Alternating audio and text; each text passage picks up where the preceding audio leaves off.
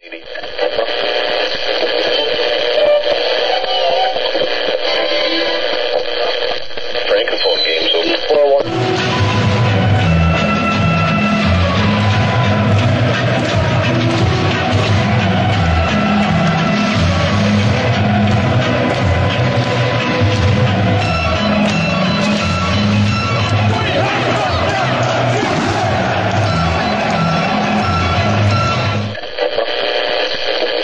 saludo amigos, Radio Chelsea 15, último episodio premundial, señores. Entramos ahora en modo mundial y nosotros, como hemos estado a un ritmo bastante frenético, desde que, desde que estamos aquí en Radio Chelsea, es hora de un respiro, eh, de refrescar, porque realmente el equipo no nos está acompañando con buenas sensaciones, con buena vibra. Y, y, bueno, nada, hoy será el último episodio hasta que, bueno, termine el mundial y volvamos a nuevo con el equipo Blue. Eh, como va a ser el último, por supuesto que no, no puede estar falto de buen debate, a pesar de que los resultados sigan siendo negativos. Y para eso, como es habitual, tengo a mis acompañantes, Oscar y Jordan. ¿Cómo están?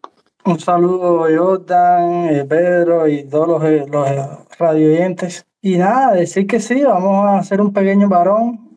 Este mes realmente ha sido un poco desastroso, estamos un poco los fanáticos blue con el ánimo un poco el piso. Pero bueno, siempre este podcast, siempre al final terminamos eh, un poco más eh, optimista, dándole un poquito de sentido del humor a la situación y tal vez analizando un poco más bien, no, no todo tan destructivo, tratar de buscarle el análisis más optimista a esta situación tan penosa que estamos teniendo ahora mismo.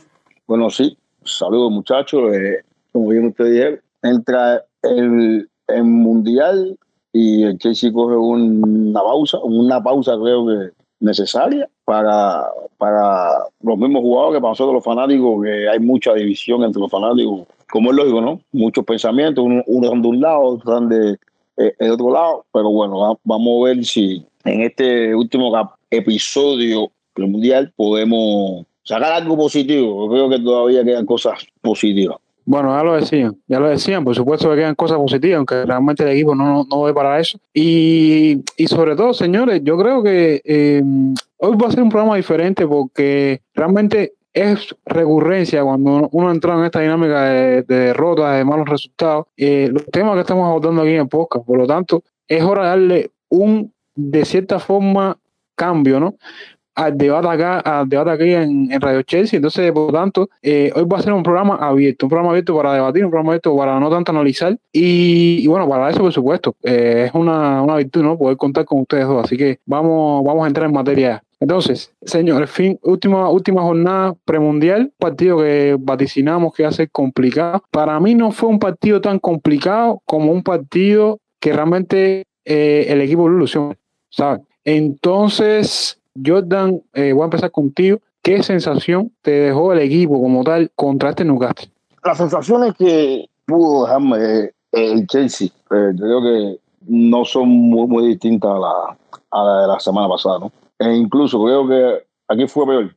Aquí fue peor porque, eh, al menos con, contra el Arsenal, se intentó. Se intentó en, cierta, en ciertos tramos de partido y tuvimos jugadas, jugadas claras eh, incluso para ponernos hasta encima del marcador. En este, en este partido contra, contra Newcastle no, ni tan siquiera vi, vi eso. Creo que fue un equipo que desde, desde, desde la previa ya, ya, ya estaba derrotado. Nunca tuvieron ese hambre que podía buscar el partido, por ganar partido, ni, ni tan siquiera por empatarlo. No sé si es tema que, que ya tienen en la cabeza en el Mundial, pues puede ser que sí, pero el Chelsea no, sinceramente no mostró que podía competirle al, a Newcastle. E incluso el Newcastle no, no teniendo a sus figuras finas en ese partido, porque creo que si los delanteros de Newcastle hubiesen estado mejor de cara al gol, hubiese, eh, hubiese recibido otra goleada.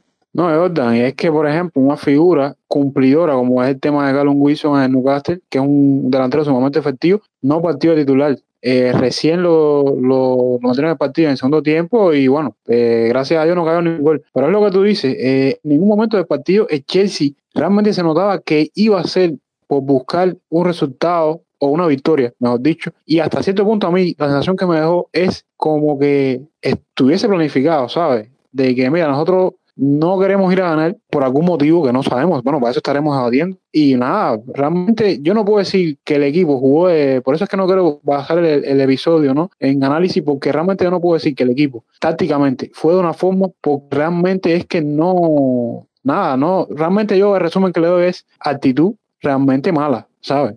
Entonces, Oscar, no, no sé qué piensas tú eh, en este tema. Eh, también han habido muchos comentarios en redes sociales, eh, mucho debate con el tema de que se están reservando los jugadores para mundial. No sé hasta qué punto creer eso, porque realmente se jugó la liga inglesa toda la jornada y no sé hasta qué punto creer eso. Se debatió mucho lo del tema de Sterling, que de pronto no, no apareció en la convocatoria. Entonces, no sé, Oscar, ¿qué, qué, qué sensación te dejó este último partido de antes del mundial? Eh, a ver, las sensaciones fueron muy malas, fue muy malas. Estamos en una situación apocalíptica. si lees las redes sociales, por supuesto, el nombre de Potter, la cabeza de Potter se pide. O sea, que hablamos eso en el podcast anterior, que siempre lo fácil es pedir la cabeza del entrenador y, y llorar por el anterior. Eso ha sido algo recurrente. Pero realmente yo creo que, que ha sido muchas cosas que se han unido, son muchas cosas que se han unido y, y se han ido deteriorando algunas otras que nos han llevado a esta situación tan límite. Y, y sí creo que el factor mundial eh, sí ha influido. No ha sido todo, por supuesto, ya te digo, son muchas cosas, muchas cosas se han unido, pero el factor mundial yo siempre lo he recalcado, siempre lo he recalcado porque sé que está ahí y se notó, en muchos equipos sí se notó, porque no solo el, el Chelsea estado desastroso, pero realmente se ha visto muchos equipos que no han estado bien tampoco en las últimas jornadas. Incluso en la última jornada de hoy de diferentes ligas hubieron lesionados de jugadores que se van a perder el mundial. Estuve viendo el caso del portero de Polonia, un portero de Polonia en la liga italiana, eh, un jugador de Marruecos en la liga francesa, se lesionaron en la última jornada. Y aunque usted no crea, eso siempre ha sido un temor en los jugadores. Eso siempre ha sido un temor. Eh, y, y te digo, hay muchos jugadores de esta plantilla que van a jugar su primer mundial. Y creo que tenían eso en la cabeza. Ya de por sí, eh, esta plantilla tiene muchos jugadores que muchos partidos han estado desmotivados, incluso desde antes, no es un problema de ahora, desde antes hay muchos jugadores de esta plantilla que se han visto desmotivados, imagínense ahora en esta situación así, en esta, en esta situación. Pero ya te digo, no quiero hacer énfasis en el tema mundial porque realmente no es lo máximo, no es el máximo problema. Eh, creo que este desgaste, este deterioro viene desde la temporada pasada, desde el cambio de dueño, porque la gente se olvida de que, que Chelsea ha cambiado completamente. Chelsea tenía una persona como Marina Granovskaya, que era el cerebro del club, y esa persona ya no está. Es un club que carece de director deportivo, que está recién tratando de armar una estructura en lo que es el área de dirección deportiva y se ha, se ha unido a eso un cambio de entrenador una mala planificación, porque hay que decir también que hubo una mala planificación a principio de temporada, porque se piden eh, jugadores al gusto del entrenador, que que después lo echan. Y creo que todas estas cosas eh, son platos rotos que ha venido a pagar Potter. Que Potter, para colmo, tampoco eh, no ha estado bien, no ha sabido leer muy bien los partidos, no ha dado con la tecla al principio parecía decir, pero no dado con la tecla. Se le une también el problema de las lesiones. Fíjense cuántos problemas he dicho ya. Es lo que digo, no es tan fácil como el entrar. son muchas cosas, muchas cosas que se nos han unido. Jugadores que yo veo desmotivados más allá del mundial. Por eso dije en el capítulo anterior que Chelsea necesita una revolución. Y creo que esa revolución tiene que empezar a partir de que Chelsea tenga una estructura eh, alrededor del área deportiva y ya a partir de ahí ver cómo se va, eh, cómo se va trabajando, Potter cómo va trabajando, Potter con una plantilla completa, sin lesionados, Potter con jugadores del corte que quiera. Por eso te digo que son muchas cosas, muchas cosas que se han unido y que ha, ha, ha traído el Chelsea a la situación actual.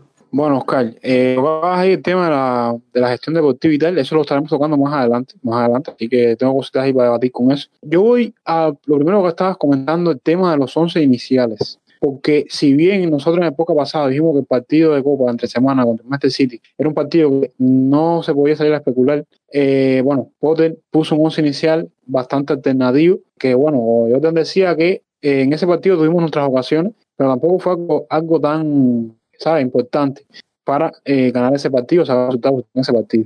Lo que sí sorprendió era que en un partido de liga, porque incluso muchos eh, aficionados pedían que el partido importante tenía que ser de Newcastle y no el partido contra Manchester City, que ese partido se podía perder, o ese partido, eh, si se perdía, no pasaba nada. O sea, el partido que había que jugar, salir a jugar con todo era el partido contra el Newcastle.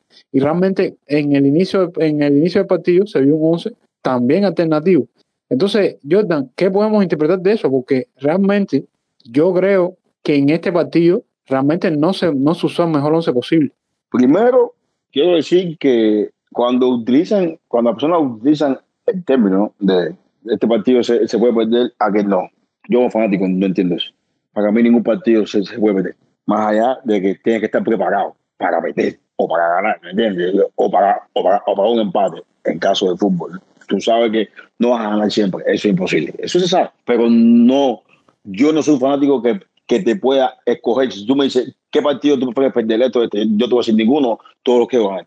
Entonces, yo recuerdo que dije que se tenía que ganar o, o al menos intentar ganar el partido con Manchester City. ¿Por qué? Porque era para que Potter cogiera por lo menos un poquito de respiro y sal y por lo menos pudiera sacar la cabeza un poco de tantas cosas que había a su alrededor.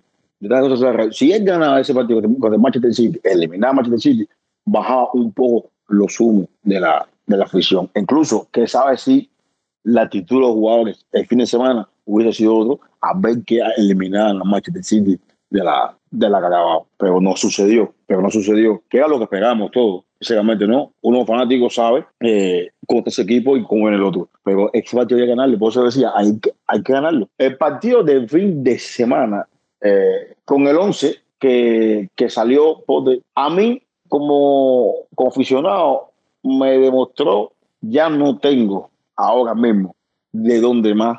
Porque cuando tú ves en una alineación a Broja, ves a Colombia, ves a, ves a Rubén jugando nuevamente por el carril derecho y ves a Lewis Hall jugando por el carril izquierdo, eh, que, que, después salió que, que Curela estaba un poco, un, poco, un poco enfermo, pero estaba, pero estaba en la banca. ¿Entiendes? Te das cuenta de que, sí, que, de que él eh, le dio a los fanáticos, primero lo que los fanáticos pedían. Voy a titular, Lewis, ahí tiene tiene fanático. Sienta a Javi, sienta a Guamayán, sienta, sienta a Sterling, bueno, o sea, Guamayán, Sterling. Y demostró, él demostró que el problema no solamente es Sterling, no solamente es Aguameán, no solamente es Kai como la gente quiere decirlo. Que el problema no solamente es Jorginho, el problema no solamente es Kovacic. Hoy yo lo decía, el, problema es general. ¿Qué jugador de Chelsea tiene un nivel considerable? Thiago, eh, Thiago Silva. Ok. Juan más puede, puede así considerable. Le dio lo que los fanáticos querían y, y no quedamos eh, satisfechos. Entonces, entregó el partido. Por eso te dije, desde la, desde la previa, entregó el partido. Entregó. Con ese 11, él entregó el partido. Pero le abrió los ojos, creo yo, porque por lo menos a mí como fanático me abrió los ojos, ¿no? Y me demostró de que al que pongas, al que quite, estamos mal, como sea. Entonces, no es un jugador, no son dos, son todos, son todos, por la mayoría. Entonces, eh, creo que Potter se tiene que sentar ahora y tiene que analizar. Eh, no creo que él esté ajeno a lo que está pasando. Eh, sinceramente, yo creo que es un tipo que tiene la capacidad ¿no? para revertir la situación, pero tiene que trabajar.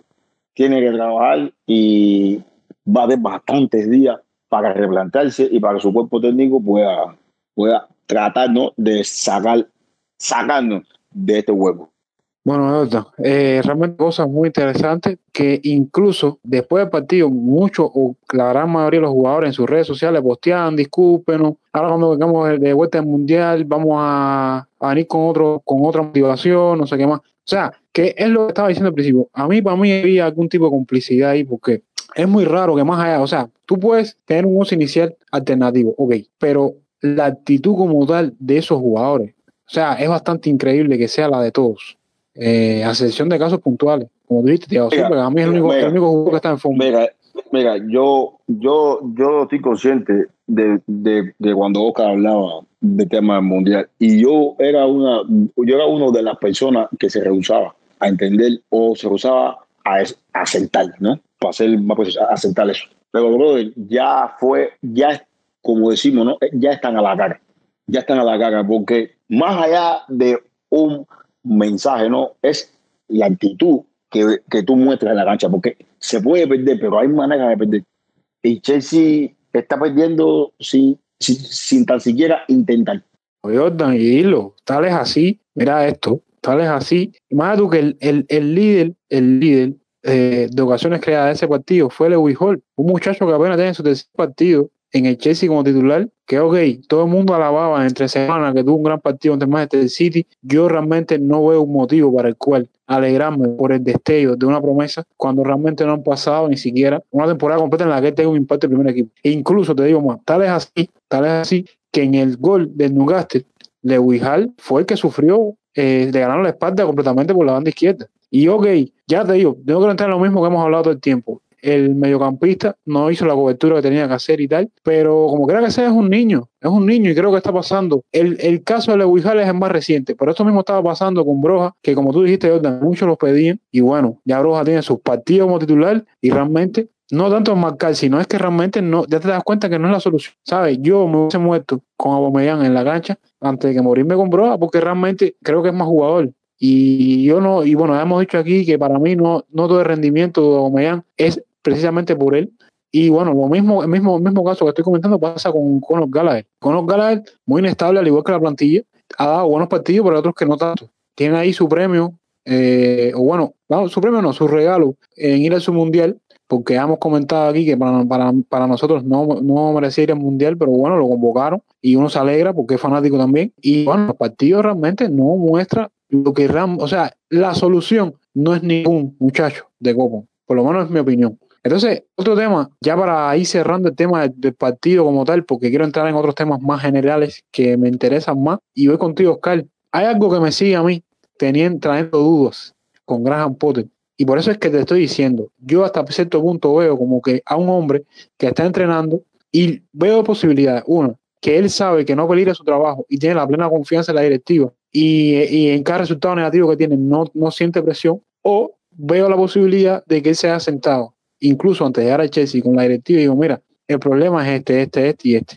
Yo, hasta que no haya mercado de invierno, un mercado de invierno o un mercado de fichaje, yo no te puedo cambiar esto porque esto está malo. Y eh, realmente los partidos se están jugando en base a objetivos previos trazados. Porque es que, es que te digo, me extraña mucho creer, porque Graham Potter no empezó así. Graham Potter no empezó leyendo mal los partidos, porque aquí cuando estuvo la fecha positiva debatieron las cosas positivas que tuvo el equipo. Y entonces, casi como dos semanas, hayamos sacado impresionantemente una clasificación a Champions, siendo, o sea, líderes de grupo, con una jornada de antelación y sacando resultados importantes, y que ahora venga una racha tan negativa y sobre todo en los últimos partidos con tan falta de actitud, eh, me hablan de que hay una especie de planificación ahí que no, no sé, por lo menos el nombre que le doy es ese. Pero Oscar, lo que me, lo, a lo que iba, lo que me, lo que me causa ciertas dudas es que en toda la, la rueda de prensa ok, no está bien ser crítico públicamente con los jugadores o con el equipo, pero tampoco se puede ser tan poco autocrítico. Entonces, ¿cómo tú estás viendo eso? Porque realmente en todos los partidos parece que vos dice que, todo, que, que, hubo cosas, o sea, que, que lo intentaron bien, que lo intentaron, que no sé qué más, que hubo posibilidades, no sé, ¿cómo tú has visto eso? Sí, no, el, tema de, de las ruedas de prensa es un tema que ha molestado un poco a la afición del Chelsea porque realmente parece una, una rueda de prensa de Brighton y no el Chelsea, es un equipo con mayores aspiraciones. Sí creo que él debe haberse sentado con, con Top Volley, porque es que es lo que te digo, no hay una dirección deportiva. El director deportivo de Top Volley es un hombre que, es un, que viene de otro mundo, de otro deporte. Entonces hay que ver, hay que ver si él tiene algún tipo de implicación en esa dirección deportiva, con, con esas personas que él trajo de su equipo de trabajo de Brighton porque realmente yo sí les digo algo, yo estoy completamente seguro de que hay jugadores que están en este equipo que Potter no lo quiere, no lo quiere. Y el caso Omeyan es un caso ahí que hay algo raro ahí, hay algo raro ahí que Omeyan no ha jugado contra Newcastle. Incluso ni calentó, cuando estaban calentando a los jugadores últimos para entrar, él estaba sentado en, en banquillo. Y eh, Aubameyang es un jugador que tiene ciertas características eh, todos sabemos lo que pasó con el Arsenal. De hecho, eh, parte de esa revolución que tenía el Arsenal eh, pasó por la salida de, Aubameyang. Entonces, eh, hay una situación ahí que no sabemos qué está pasando, pero puede ser eh, una bomba en el vestuario, porque tenemos un jugador así. Porque Aubameyang llegó para jugar. Eh, vino a Chelsea a jugar, a ser titular, a ser delantero. De hecho, yo creo que es el delantero titular de este equipo. Y hay algo ahí raro ahí que está, que está ocurriendo ahí. Vamos a ver. Lo que sí les digo algo, a Potter hay que dejarlo trabajar. Potter, a lo mejor eso de las ruedas, eh, de las ruedas de prensa es porque él es así, es su personalidad. Ya nosotros hemos estado hablando del tema de la personalidad de Potter, que no es un entrenador tal vez con un carácter así tan fuerte, por lo menos lo que se ve a simple vista, pero, pero sí es un entrenador que sí sabe construir proyectos. Y el fanático de Chelsea tiene que saber que si se quiere proyecto hay que tener paciencia. No se puede ser tan rápido, perder la paciencia tan rápido. Estamos muy mal acostumbrados. Y mal acostumbrados porque hemos éxito. Ah, sí, mega. sí, sí, no, rápido, mega. Lo que hizo Oscar es interesante, es muy interesante y hay que entenderlo porque, mira, cada cual trabaja y se desarrolla según su capacidad, ¿me entiendes? Y con, y, y con el tiempo tú vas eh, eh, eh, evolucionando. Yo, Potter es un DT que no ha, no, ha, no ha evolucionado totalmente todavía. Por más que ha trabajado muy bien en el Brighton, porque la experiencia esta para él es, nueva. Entonces, pero la gente puede decir, pero, pero ¿por qué es nueva? Si al final es fútbol, sí es fútbol, pero no es lo mismo dirigir el Brighton, con el respeto a, a, a Brighton, ¿no? Que dirigir Yo recuerdo que yo dije que había que ver cómo él gestionaba la, la plantilla cuando, cuando el equipo tuviera que jugar cada tres días, porque era algo nuevo para él. Recuerda que Brighton se preparaba para jugar una vez a la semana y cuando hubiese Copa, recuerda que en el Brighton, ¿cuántos jugadores se le iban para la selección nacional? Cada vez que había fecha FIFA. Pocos, pocos. El Chelsea se le va casi todo el mundo, o todo el mundo. ¿Me entiendes lo que te digo? Entonces, eso, eso es un proceso que también para él es, es nuevo. Lo digo, tiene que aprender y su cuerpo técnico, sorry, perdón, tiene que ir adaptándose. ¿Me? Ahora, con el tema de, de que no sienta presión, que si cuando pierde que tú lo ves, como que él sabe que tiene su, su puesto asegurado, lo puede sentir así. Ahora, ¿por qué lo puede sentir así? Señores, él, él está ahí, pero él antes de llegar tuvo reuniones. ¿Cuántos días se demoraron para hacerlo oficial? Nosotros sabiendo ya que Potter era, que ya Potter era del, de, que estaba dentro del equipo. Pasó lo de la reina, recuerdo que pasó lo de la reina, y eso, el equipo entrenaba y no salía nada por redes sociales, pero ya estaba entrenando. Pero él tuvo su, su, su, ¿no sus condiciones. Si tú me quieres como entrenador, yo quiero esto, esto. Recuerdo unas palabras eh, que fueron de él, no, la, no, no salieron de, de, su boca, no oí el video, pero bueno, lo leí, que él dijo que él se llevaba a su, a su a, a, la, a la persona que desarrolla los talentos. E incluso puso como condición, ojo, porque esta gente se olvida, un director deportivo el próximo mercado de fichaje.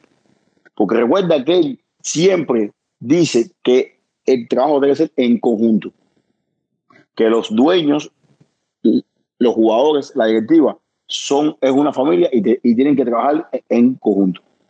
Todo eso seguramente se sentó con, con Tom Bowley y se lo planteó. Y Tom Bowley le dijo, bueno, estoy divagando, ¿no? Pero es como que yo estuviese en esa reunión. Ok, vamos a hacer así, hacer así. El director deportivo lo estamos buscando, estos son los candidatos, estamos tratando. ¿Me entiendes? No es, no, no es sencillo quitarle un director deportivo a un equipo, porque tienes que presentarle un proyecto a, a, ese hombre igual. Tú tienes un contrato de cinco años, jamás el Chelsea le había un contrato de cinco años a ningún DT. Contrato de cinco años jamás le han dado. Contrato de cinco años, trabaja, tienes malos, tienes resultados, tu puesto no lo vas a perder. A no ser que te vayas para la segunda edición, bueno, bro, hay que cortarte la cabeza. Pero es que eso estaba ahí se tuvieron que sentar y, se, y tuvieron que hablar y analizar en dónde está el Chelsea, lo, qué es lo que queremos hacer. Y el tema de la plantilla, él llegó, vio su plantilla, vio los jugadores. Bueno, tenemos aquí mucha, mucha calidad. Pero cuando, van, cuando fueron al campo y él, empezó, y él empezó a ver, a ver, a ver, posiblemente dijo, empezó a pasar, este no, este no, este no, este no, este no. Mira, Boli, este, este, este, este, este, este no pueden ser parte del equipo. Tienen que trabajar con... Ajá. Sí, no, y debo decir algo. Hay una cosa que tú mencionaste, es que eh, es, es, verdad que Potter, sí, porque es una, una de cal y una de arena. Potter es un entrenador que sí sabe construir proyectos. Lo hizo en Suecia, lo dijimos aquí, un equipo que cogió en cuarta división lo, lo llevó a jugar Europa League. Construyó un proyecto en Brighton. Sí sabe lo que es construir un proyecto. Ahora, lo que nunca ha dirigido a este tipo de jugadores, a este tipo de jugadores con este estatus, porque realmente Brighton, tú pones a ver, el Brighton tiene muy buenos jugadores, pero son jugadores que normalmente no han todavía eh, llegado a la escala esa de superestrellas, como es el caso de Chelsea, que tiene varios, que son estrellas de su país. De su y país. Que trajo, y que lo trajo él. O sea, no es que ahora son, no, son un estatus más o menos, pero los trajo él, o sea, los dejó conocer él. No, y a Exacto. eso súmenle, a eso súmenle un vestuario de Chelsea que históricamente ha sido un vestuario caliente, un, un vestuario que ha echado a entrenadores. Es decir, yo creo que y- Chelsea Ajá. tiene que empezar a cambiar esa, eh, eh, en ese, yo creo que estamos en un proceso de transición, en un proceso de transición. Y eso viene Oiga. con los nuevos dueños, eh, viene de arriba que- para abajo. Es que si tú, si tú te pones a ver y, y sin pasar baño tibio, nosotros te- es hora de aceptar que, que Chelsea hay un cáncer en el vestuario. Yo no voy a, señalar a nadie, pero hay, un- cáncer en el vestuario que no se ha destripado todavía eso. ¿Me entiendes lo que digo? Hay un cáncer, porque no es normal. Oye, Tuchel destapó la lata y le dio la realidad al mundo. Más allá de que hizo muchas cosas mal, pero dijo, jugamos, jugamos a los mismos porque tenemos a los mismos. Ya no, yo ya no le puedo sacar más sumo a estos jugadores. Ya le saqué el sumo. Ya gané la Champions, ya gané la Supercopa, ya gané el Mundial de, de Clubes. ¿Tengo que mejorar eh, como DT? Sí, tengo que mejorar como DT. Pero ah, tengo muchos aquí que ya no van.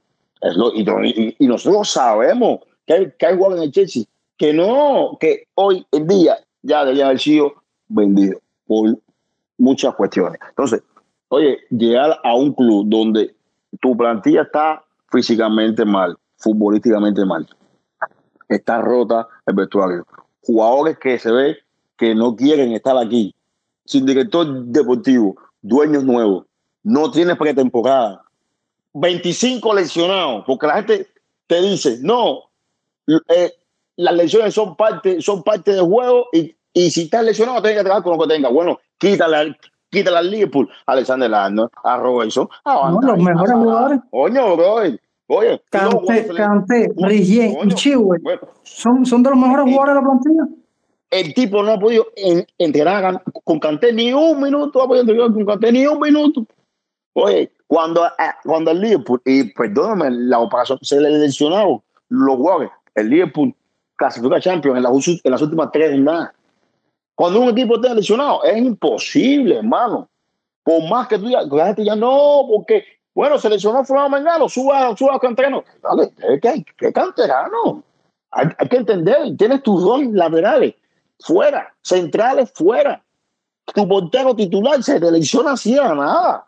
Y, pa- y a eso súmale la baja forma que hay en el equipo. Entonces, y un tipo que no tuvo ni temporada. Entonces, eh, eh, ¿qué quiere hacer?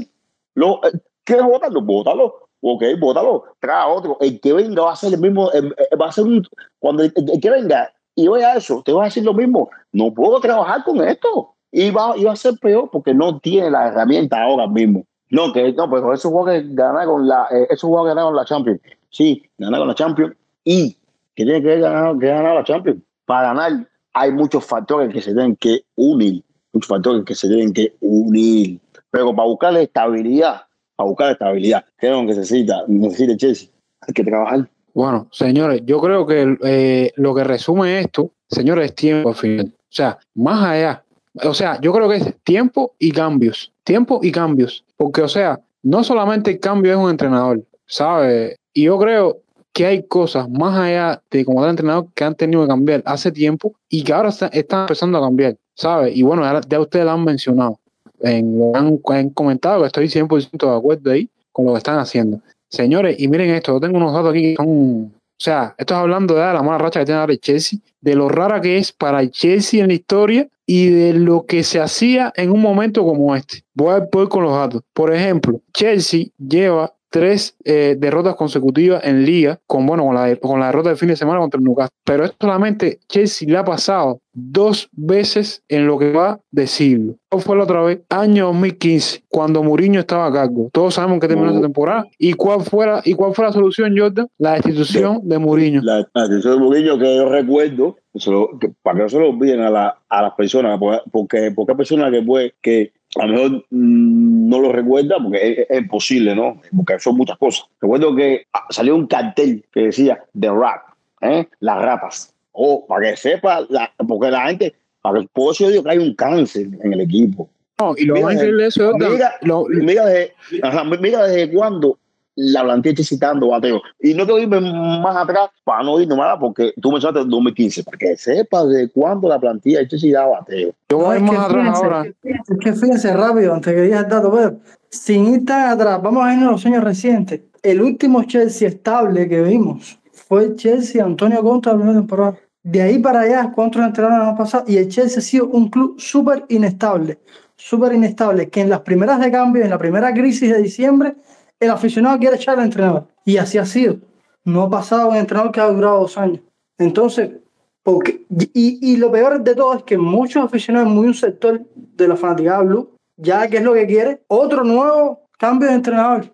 Y, y eso no quita que Potter no haya dado, no esté bien o no haya sabido leer los partidos, estaba muy mal. Pero coño, es muy complicado cuando tú miras para atrás y no sabes qué vas a poner porque todos los jugadores tienen la misma mentalidad. No, eh, no, es interesante. Señores, y lo otro, eh, mira, por lo que, lo que te iba a comentar Jordan, lo que estás comentando tú de Mourinho, el cartel que tú dices, además de, evidenciarte lo que tú comentaste, también te evidencia que con Mourinho sí apoyaban a Mourinho, porque el entrenador, el, perdón, el cartel los son los fanáticos. No, no es que eso fue un sector, no, no, no, fueron los fanáticos. Los fanáticos, los fanáticos. Y entonces ahora, y, entonces ahora, y entonces lo que, lo que, lo que dijimos, eh, época pasada, ¿por qué entonces con Mourinho sí y con Potter no? Porque Potter no tiene trofeo y porque Potter es lo no, nuevo. Mourinho, Mourinho se lo ganó. Mourinho tenía un estatus de estrella. Mourinho tenía un estatus de estrella en, Chelsea. Y era, y, era, y era muy querido por la afición porque bueno, inició lo que es la trayectoria exitosa de Chelsea. Ok, eso está claro. Tienes razón, tienes razón. Y entonces, señora, el otro dato que iba a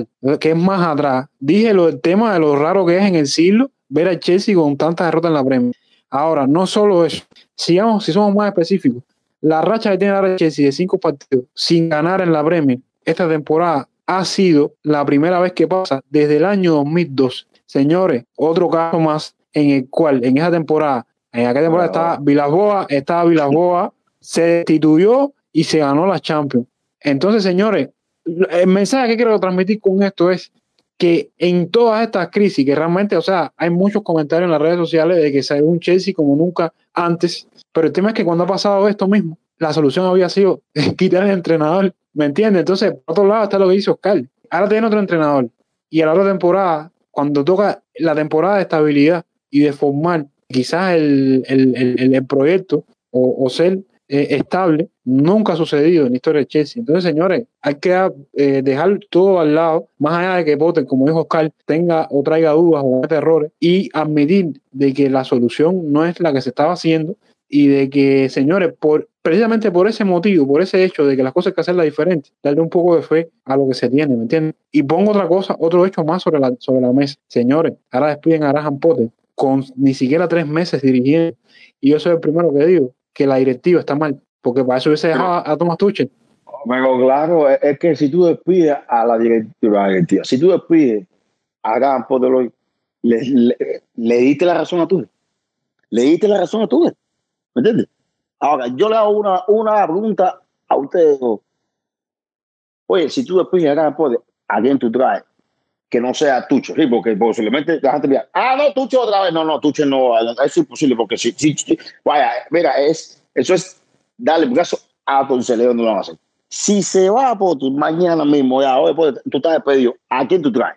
¿Quién está disponible que tú puedas traer? No hay. No, no hay nadie. Además, claro. Tú, tú, tú vas a ir a Pochettino. Porque Pochettino, cuando venga y pierda los primeros dos partidos y no gane en cinco años un título, como lo hizo con Tottenham, papi, le cuesta la, la cabeza. ¿Me entiendes? Va a si ya no quiere dirigir a eh, eh, los clubes, ya quiere, quiere la selección. Ahora, el problema es que el fanático de Chelsea está preparado para la, para la palabra progreso. El fanático del Chelsea está preparado para la palabra esperar. Yo sé que nos adaptaron, sí, porque hay- para mí hay que decirlo, nos adaptaron a que todo fuera rápido. Ganar, ganar, ganar, ganar, ganar, no importaba si ganaba hoy, si, si, si, si, si yo quedaba tercero o bañaba cuarto, pero había que ganar un título todos los años, ganar algo.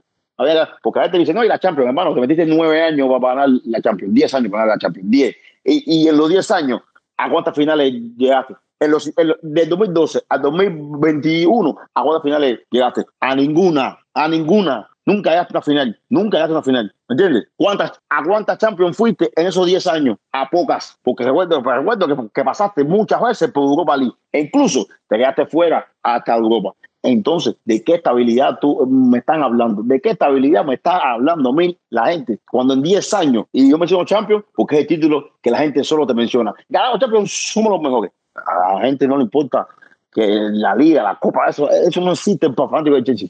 En 10 años, ¿cuántas Champions ganaste? En 10 años, ¿cuántas finales fuiste? En 10 años, ¿cuántas veces competiste? Vaya, no ganaste, no competiste. Porque eso critica a Manchester City. Por eso yo digo, cuidado cuando critica a Manchester City. Ok, no ha ganado, pero Manchester City siempre favorito. Siempre favorito. Y siempre, que, y siempre te ha competido. Te está compitiendo hace más de 10 años. No ha ganado, ¿verdad? Por eso digo, para ganar se necesitan muchos factores. Muchos factores. Pero en 10 años el Chelsea ha pasado vergüenza en Europa. Es vergüenza, hermano. Vino Tuchel, la ganó, supo, supo trabajar con ese equipo, le sacó el máximo a esos jugadores, se concentró siempre que hay que defender bien y después resolvemos el problema. Por eso te digo que hay muchos factores, pero en 10 años pasamos desaparecidos por Europa, hermano, ni existíamos casi, porque ha- había temporadas que ni íbamos a Champions, ni íbamos a Champions. Señores, eh, no, interesante, Jordan, interesante eh, esa reflexión, porque nada, yo creo que la, la frase que resume eso es, los fanáticos están más acostumbrados al resultado que al pro- proceso o, o la estabilidad, por decirlo de alguna forma. Entonces, es como dijiste, Jordan, es hora de, de cambiar el chip y aceptar de que las cosas ya no van a ser igual y, y no el por qué estar mal. y que el fútbol cambió, y el fútbol cambió. También, también. Si tú quieres emular al Liverpool, si tú quieres emular a- a- a- al City, o si ahora mismo tú, te, tú, quieres, tú quieres emular lo que está haciendo el Arsenal, va, por ejemplo, ¿qué tienen en común todos esos equipos? ¿Qué tienen en común, el- eh, ¿qué tienen en común todos esos equipos? El progreso. El proceso. No. Y quiere que te diga algo también, quiere que te diga algo también que tienen en común esos equipos. Que hicieron una limpieza en la plantilla. Exactamente. Porque Guardiola llegó Exacto. Y sacó jugadores. Klopp llegó y sacó jugadores. Arteta llegó y sacó jugadores. Vamos a ver Oiga, qué pasa. Hay gente que hay gente que te dice, pero esos jugadores, no, pero ¿cómo tú vas a sacar a fulano, mengano, mengano, mengano, porque ganaron la Champions? Guardiola cuando Guardiola llegó al, al Barcelona y le dijo al mejor jugador del mundo, fuera. Le dijo a uno de los mejores goleadores de la historia del fútbol, como de todo, fuera. Le dijo a Ibrahimovic, un año aquí, no, y después de meter 17 goles en liga, en 12 partidos, le fuera. Cuando llegó a Manchester City, le dijo a uno, posiblemente, a uno de los mejores jugadores de la historia de Manchester City, ya allá de Touré, fuera. Entonces, señores, entonces de que, no, porque ganaste, ganaste. No, no, no, no, no. Yo vengo con mi idea, vengo con mi, con mi filosofía. Y esto es lo que digo yo y esto es lo que voy a hacer. Si, si tengo el respaldo de la directiva, yo lo voy a hacer. ¿Me entiendes? Eso sí, necesita el respaldo de la directiva. Pero hay que limpiar. Hay que limpiar. Bueno. y, otra cosa, y otra cosa, porque ahora parece que Potter es mal entrenador o que no tiene currículum suficiente para, para entrenar a Chelsea, pero señores, el mejor entrenador posible para el Chelsea, y yo te digo que es difícil decirlo ahora en estos momentos, pero era Potter. No había otro, no había otro, no Pochettino, no, no, era Potter. Yo no tengo el dato, pero yo creo que Potter ha estado más nominado a entrenador del mes que Tuchel. Tiene más Tuchel no nominaciones. le, Tuchel no le ganaba a Potter. man. Potter es tú? muy, es un gran entrenador. Y te Por voy a decir digo más. que- sí, tú sabes cómo, tú sabes cómo es también, disculpa que te interrumpa, ¿sabes cómo es también? que cuando él estaba en el Brighton, todo el mundo le admiraba el trabajo y todo el mundo decía, está el cosa grande, está, está cosa grande, y que, y que puedas, y a, a dónde puede llegar Potter con una directiva que lo ayude en, en el mercado. Entonces hoy en día no sirve, para que tú veas cómo cambian las y Potter sonó para el Manchester United, sonó para el Tottenham. De hecho, todos sabíamos que Potter iba, después del Brighton, iba a un gran club. de la Premier. Eso era sabido, eso era dicho. Pues. Entonces, que no me vengan a decir que Potter no, porque no tiene currículum, porque un entrado. No, señores, no, porque, porque Chelsea tiene un largo historial de entrenadores. La lista de cadáveres es grande. No puede ser que todos los entrenadores sean malos. No, no, no puede ser. Bueno, ahí están los, los, o sea, realmente yo, realmente yo, cuando pasó lo del tema de Tucci, que nadie se lo debe venir, porque es una realidad que nadie se debe venir, que precisamente respetando un poco lo que había hecho Tucci, a pesar de que las cosas estaban mal, de que lo iban a despedir de pronto sí. Realmente yo en ese momento no tenía un candidato en mi cabeza para decir, mira, este que yo quiero. Apareció difícil en su momento porque realmente era un equipo que estaba bien con él y un equipo donde él tenía contrato y había que quitarle el entrenador al equipo y se logró. Y dije, bueno, no me pongo, no me pongo realmente, pero igual no tenía un candidato fijo de lo que había en ese momento para decir, mira, y creo que lo analizamos incluso aquí porque Oscar trajo los datos cuando estaban sonando los candidatos. Y realmente, les digo, al final ya no es cuestión de quién, de la, de la figura como tal del entrenador, sino eh, déjenlo trabajar, a ver, a ver qué pasa. ¿Me entiendes? A ver qué pasa. Hay que recordar el caso del Arsenal.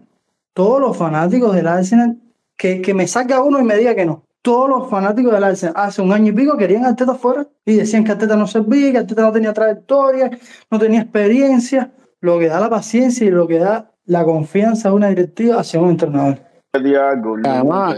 ningún, ningún entrenador empieza con, un, con una vitrina llena. Porque al final, cuando tú estás entrenador, tú empiezas sin título. Con el tiempo tú ganas. Como Guardiola eh, lo subieron para Barcelona, que era Guardiola, venía de, de, las inferiores. Fue un riesgo tomado. Zidane fue un riesgo tomado. Klopp fue un riesgo tomado. Conte fue un riesgo tomado.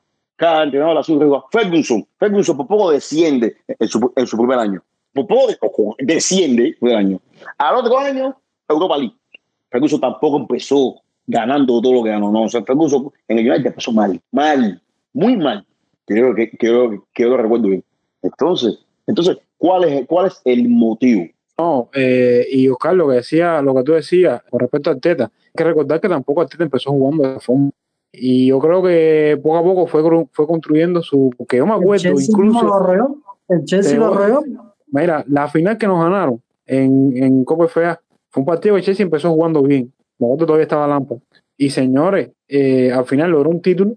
Un equipo que no jugaba muy bien, todo el se quedó diciendo, ah, pero será Arsenal, no sé qué, juega mal. Ah". Y ahora mismo, el Arsenal tuvo un partido esto contra él y la realidad ha cambiado muchísimo. Y hay que tener en cuenta que no siempre jugó así. Entonces todo lleva un proceso, ¿entiendes? Todo un proceso y Arteta igual. El ejemplo que decía Jordan, Arteta venía a ser asistente de Pep Guardiola, ¿sabes? No, no es que tampoco él había dirigido unos cuantos clubes, no, no, no.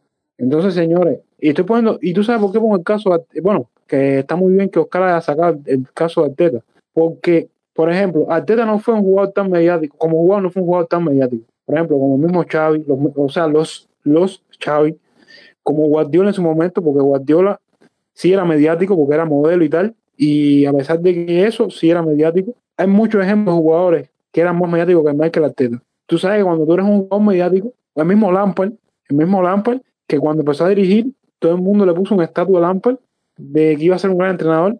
No ha sido así. Vamos a debatir sobre Lampard, pero no ha sido así para mí. Eh, o sea, cuando tú eres un, un, jugador mediático, un jugador que tiene la atención del mundo, normalmente es que cuando tú la atención al entrenador, haya cierta mediatización sobre ti. Con Arteta no ocurrió eso, porque Arteta no fue un jugador, ni, o sea, ni siquiera ha jugado tanto con, no jugó tanto con España. Salió de la Masía y tal, pero no fue un jugador tan importante a nivel de selección incluso. Entonces, tiene de cierta forma un perfil bajo y está pasando lo mismo con Potter. Tiene un, llega un club grande con un perfil bajo y en su momento se criticó tanto, se criticó tanto, y entonces, ¿por qué no podemos hacer esto? Porque si ahora, por ejemplo, el mismo Lampard, que, ah, espérate, por ejemplo, el mismo Lampard, Lampard cuando llegó a Chelsea no empezó bien, pero era Lampard.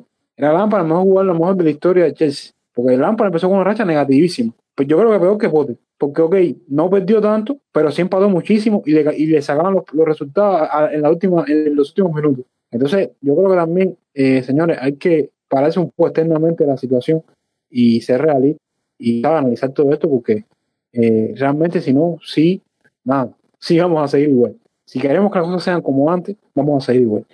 Entonces, señores, realmente ha sido un debate bastante interesante, por eso, por eso les digo, a pesar de que fue un negativo, ahora mismo hay una dinámica bastante negativa en el club, siempre hay cosas para debatir. Hay otro tema que a mí, que otra que me interesa muchísimo, que Oscar mencionó algo en la periferia de sus comentarios más, más, o sea, antes en el programa, que es el tema del mercado, del mercado de fichaje. Hay tres cosas, y voy a empezar contigo, y después contigo, Oscar, que yo quiero debatir sobre el mercado y todo este tema de los jugadores y quién puede llegar y tal. Primero, primero, Jordan, para ti, ¿cuáles son ahora los objetivos eh, inmediatos en, en, el próximo mercado? Que bueno, va a ser, eh, va a ser en, en, el, en, en invierno y si crees que ese mercado va a ser bastante movido, siendo realista, no más de en sí lo que hace falta, sino siendo realista. Lo otro, realmente ¿Qué requiere este mercado? ¿Sabes? ¿Qué realmente requiere teniendo en cuenta que es un mercado invernal y no un, mercado de verano? Y el último punto que quiero que me toquen, que este es más interesante para mí, dime ahora, en la plantilla de Chelsea, sobre qué jugador tú, y si no es así, bueno, también es válido, tú armarías un equipo. Bueno, primero que los objetivos para mí en el mercado, el primer objetivo para mí es traer un director deportivo. Yo sé que eso mm, no entra con el tema de fichaje, pero este sí tiene deportivo, porque ese es el que nos va a ayudar a, a ver el panorama de, de, fichaje mejor. Sabemos que el mercado de, de, invierno es un mercado difícil. Es un mercado difícil porque no muchos equipos se desprenden de sus jugadores y, y si tienen posibilidades de avanzar en Europa, de ganar algo, es muy difícil, a no ser que una suma muy grande de dinero. Y muchos de ellos aceptan la oferta y te, lo, y te dan el jugador a finales de la temporada. Bueno, para mí, un director deportivo. Teniendo el director deportivo, se necesita un jugador para sustituto de, de Riquet. Eso se debe haber hecho hace rato, pero bueno. Se necesita un jugador, ¿para qué? Para no seguir improvisando con, eh, con Rubén, para que, para que Rubén pueda, pueda ayudarnos en su posición, para no seguir improvisando con Conor Gales como, como, como fin de semana, para que a Pelicueta no tenga que esforzarse ahí, que sabemos que ya no da para esa, para esa posición, un carrilero por la derecha, un lateral por la derecha. Se dice tantas cosas, pero va a ser imposible todo. Eh, y si pudieras agregar un atacante con desequilibrio, regates, el gol, asistidor, que a la última línea y tenga un buen pie para, para, eh, para los centros, que rompa la línea eh, en velocidad, fue lo mejor. Entonces deportivo, lateral por la derecha o carrera por la derecha y un extremo, no un 9 ni un media punta, un extremo. Ahora, la otra pregunta puda es muy, muy buena. Si tú me dices a mí, alrededor de quién yo creo un proyecto, yo te diría que alrededor de nadie. ¿Por qué te digo que alrededor de nadie? Porque pensamos que crear uno alrededor de Canté, pensamos crear uno alrededor de Mensomó, pensamos alrededor de Callave y no funcionó, no ha funcionado. Entonces, vamos a crear un equipo alrededor de todos y vamos a trabajar como equipo. Cuando tengamos una base como equipo y una idea, una y una idea de juego y seamos un equipo estable, entonces damos el batacazo con un fichaje super estrella. Y lo, y, lo, y lo agregamos a ese plan que ya está encaminado. Pero no voy a crear ni un equipo alrededor de Mason Bow, no voy a crear un equipo alrededor de Kai no voy a crear un equipo alrededor de nadie, no porque sean malos jugadores, sino porque no merecen crear un equipo alrededor de ellos. Hay que trabajar como equipo. Si no, fuera. Porque ahora mismo no se merece ninguno que yo cree nada alrededor tuyo. ¿Entiendes? Porque tú tienes que, trabajar, tienes que trabajar como equipo, hay que trabajar como equipo. Y, y lo que vamos a crear es para todos, no para que tú seas el eje, ni tú seas. No, no, no. No hay, ahora no hay alguien que para mí, o en opinión, que tú puedas decir, este va a ser el referente. No, no hay. Por ahora. No, Jordan, y voy a hablar contigo, Oscar, porque tú también, por supuesto, eh, tienes que debatir aquí, yo sé que este tema te gusta mucho. Eh, yo estoy siempre de acuerdo contigo. O sea, yo también opino que sobre nadie. Y te digo una cosa, eh, yo, o sea, estoy de acuerdo contigo, pero no tengo el mismo argumento que tú. Yo me acuerdo cuando estaba en estadísticamente hablando, en peso con el equipo, era un, era un jugador que tú podías decir, mira, todo el mundo sabe que, que, la base de este equipo es él, porque temporada a temporada, aunque el equipo estuviese mal o no, o no, o no fuese campeón, era un peso pesado en la liga en cuanto a estadística se refiere. Ahora mismo no puedo decir eso de, por ejemplo, Mason Mount, que es el niño bello, vaya, con razones, ¿no? De la afición, porque bueno, el idilio, si Lampa lo hizo debutar, el jugador joven, todo lo roto, etcétera, dos, dos años seguidos mejor jugador de Chelsea, pero la realidad no es esa como jugador de Mason la realidad es que es un jugador muy inestable. Tal es así que ahora lleva, eh, ya lleva ocho partidos, después que tuvo esa pequeña rachita de, asistencia y, y construcciones en, en todas las competiciones, sin una asistencia y me, y, me, está faltando la actitud en el campo. Pero bueno, no, no quiero hacer una aceptación sobre, sobre Mason. Es que para mí, un, en un deporte colectivo, crear un proyecto alrededor de alguien, como que nunca se me ha, como que yo nunca lo he visto con buenos ojos. Yo, yo no te estoy diciendo, yo no te estoy diciendo, pero a ver, pero tienes que entender bien la pregunta. Yo, yo no estoy diciendo que sea, o sea, todo en base a. Me, si me dejas hablar, por favor. Yo sé lo que tú me dices, pero. No, ah, ok, ok, habla. No, no, para no redundar mucho en lo que estás hablando, pues es que me la ponen, me la quería hablar porque me la pusieron demasiado fácil. Si el problema de Chelsea es ese mismo que ustedes están debatiendo. Exactamente. ¿Quién es el mejor jugador de Chelsea? ¿Quién es la estrella de Chelsea? ¿Quién es el jugador que no puede faltar en el Chelsea? Yo les pregunto. Exactamente. E, eso es, eh, pues, ahí era lo que yo quería hacer, pero parece que no me explico bien. Exactamente eso. Eso es lo que quería saber. E, eso es lo que yo quería. Mira, el Chelsea, aparte, aparte del tema de la dirección deportiva, porque al final no se puede planificar un equipo o un proyecto sin una planificación deportiva con una dirección deportiva, que es lo que no hay. Eso es, eso es algo obvio, es una cosa que hace falta. Pero yo lo que creo, yo lo que creo, quitando posiciones que hace falta apuntalar, porque el mismo tema de, un carrilero derecho, en el mismo juego contra el Newcastle se jugó, jugaron tres jugadores de carrilero derecho en tres, en tres momentos diferentes del partido. Ahí te das cuenta de que, que hace falta alguien. Eh, y el tema del mediocampo, que Canté está, se lesiona y cosas y demás. Yo lo que creo es que hace falta un Kevin De Bruyne, vamos a hacer la similitud, un Kevin De Bruyne y un Haaland. Porque el tema, no existe un mercado de fichaje de Chelsea que no haga falta un delantero. No existe. Eso es todos los años, la maldición del 9, todos los años. Y hace falta un jugador estrella, un jugador estrella. Yo les digo, yo creo me da miedo mencionar un nombre porque es que eh, cuando llegó Kai parecía que Kai iba a ser eh, Pulisic, Hakim eh, todos los jugadores que han llegado y al final realmente... Lukaku, Lukaku, Lukaku. No, no, eh, miles, miles. Después de Hazard, por supuesto, siempre después de Hazard. La última gran superestrella de Chelsea fue Hazard. Es una realidad. Y todavía hay gente que dice que, que, que por favor, no quiero ni hablar de eso. Yo creo que un jugador ahora mismo que Chelsea tiene que ir a por él, que ya tiene, es que, es que espero que, que se dé el tema de Kunku, que es un jugador que cumple todos los requisitos, porque es un jugador medio centro ofensivo, que puede jugar delantero de extremo, y para cómo tiene mucho gol, tiene mucho gol. Entonces, creo que a Chelsea hace falta una figura que sea la estrella del equipo, o dos, uno o dos, pues que Chelsea carece de eso, y a nivel de número, como decía Pedro, eh, no puede ser que el jugador que tú pagaste 80 millones al final del año tenga 8 goles. vamos a comparar con los demás equipos. Pensar, uno puede pensar en Rick James. Uno puede pensar en Rick James. Pero, el, lateral, un lateral. Exactamente. No, además, no, no, no, pero no es eso. Rick no todo el año. Rick no todo el año. James es un tipo que, que está expenso a lesiones porque siempre juega al límite, porque él es, ese, su, esa es su manera de jugar. Y también está lo que dice Oscar. si tú vas a hacer un proyecto alrededor de un defensa, eh, oye, bueno, yo creo que sí, sí, primera vez, oye, está, primera, vez, primera vez en la historia que yo veo que yo veía ni Van Dijk en el Liverpool. No, no, esa la, no, no, no, esa la, a ver, no, no, mira, a ver, a ver, yo lo que pienso, a ver, yo no, yo en este, en este ejemplo no, no quiero incluir al Liverpool, porque para mí ahí yo incluyo otra forma de gestionar. Para mí es un conjunto, ahí sí es con conjunto. Pero en cuanto a núcleo. Pero eso es lo que hay que hacer. En, en, cuanto a núcleo, en cuanto a núcleo, en cuanto a núcleo, o sea, y por eso es que estaba hablando con Jordan. Yo no digo pero, pero, que, Salah, que, de Salah fuerte.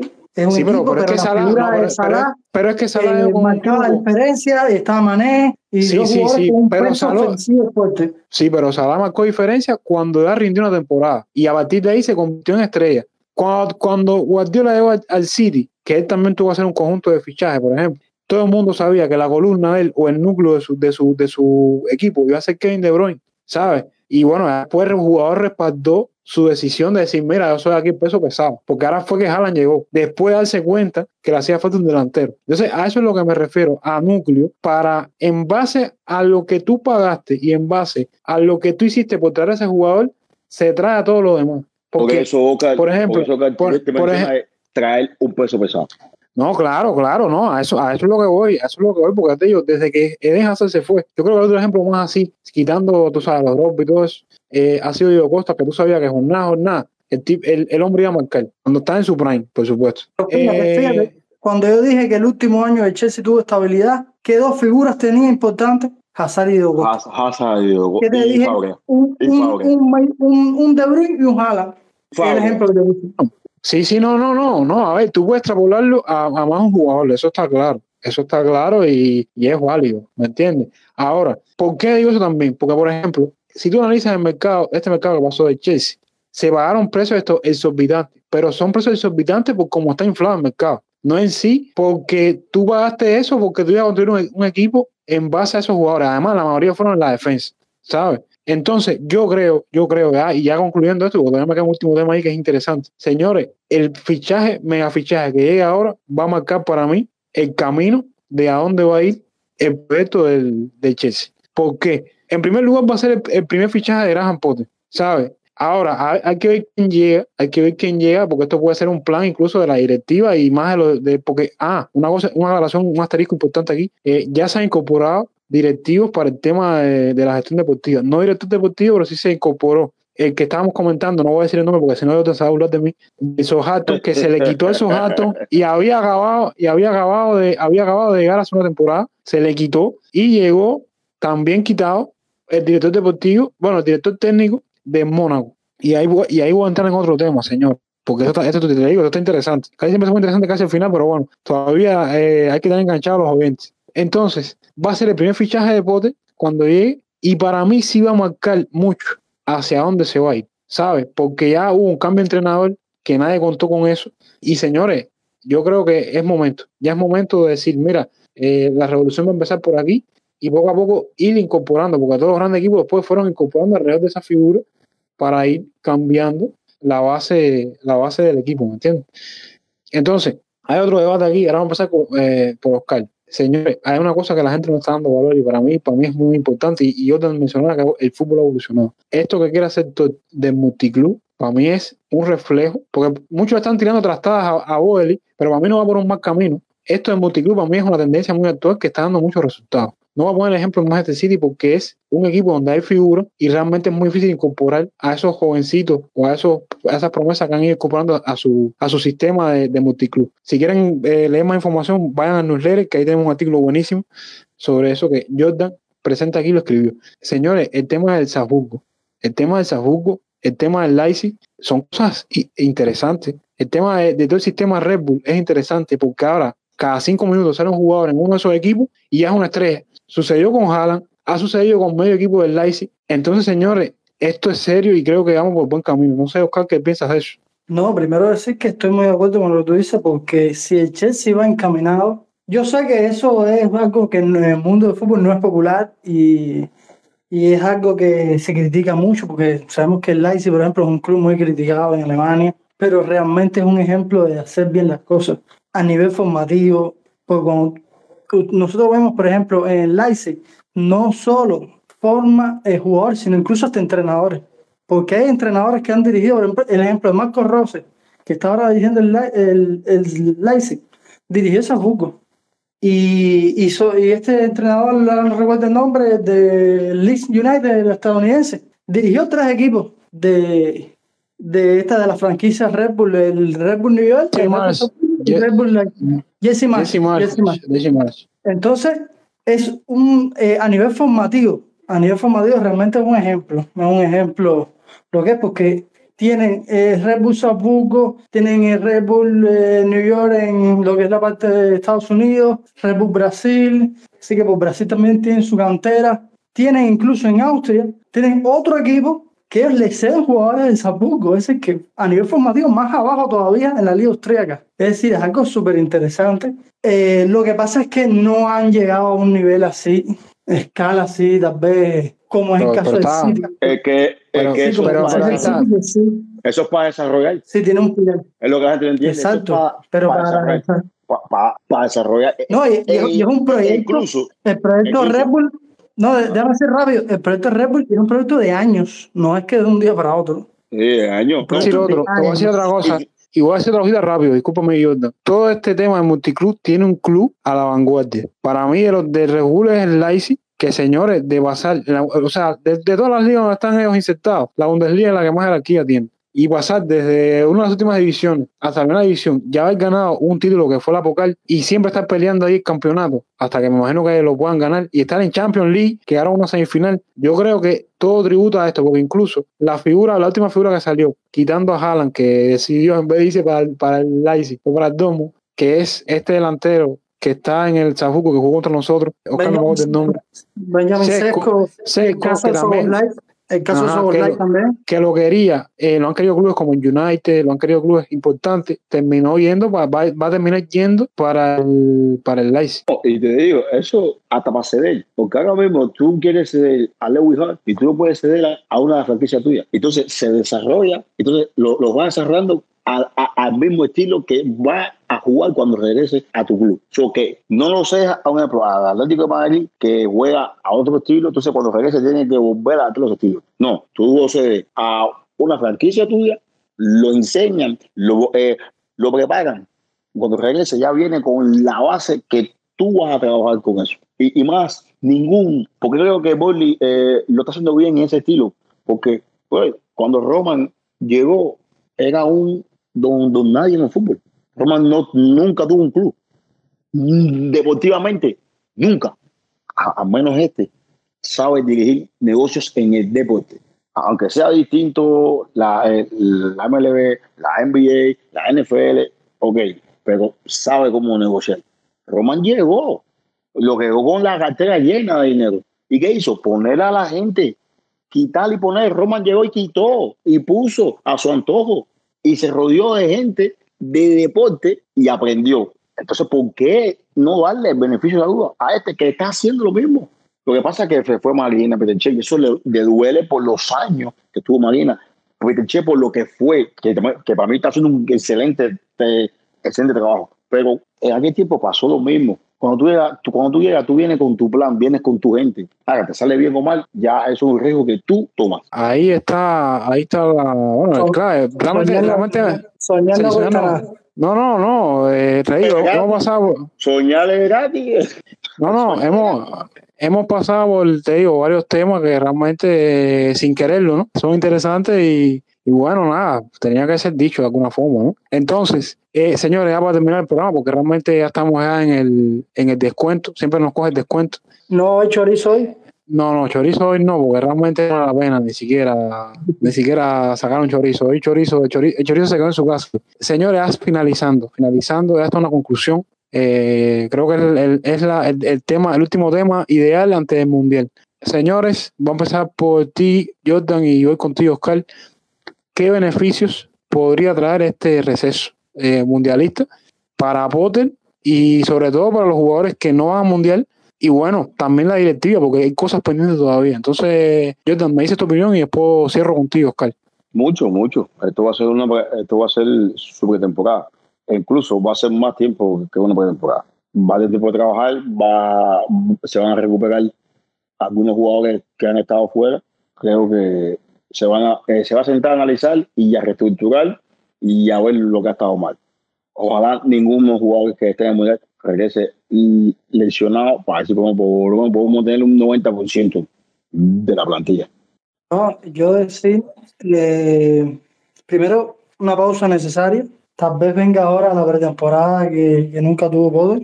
Eh, momentos para reflexionar también a nivel de, de dirección.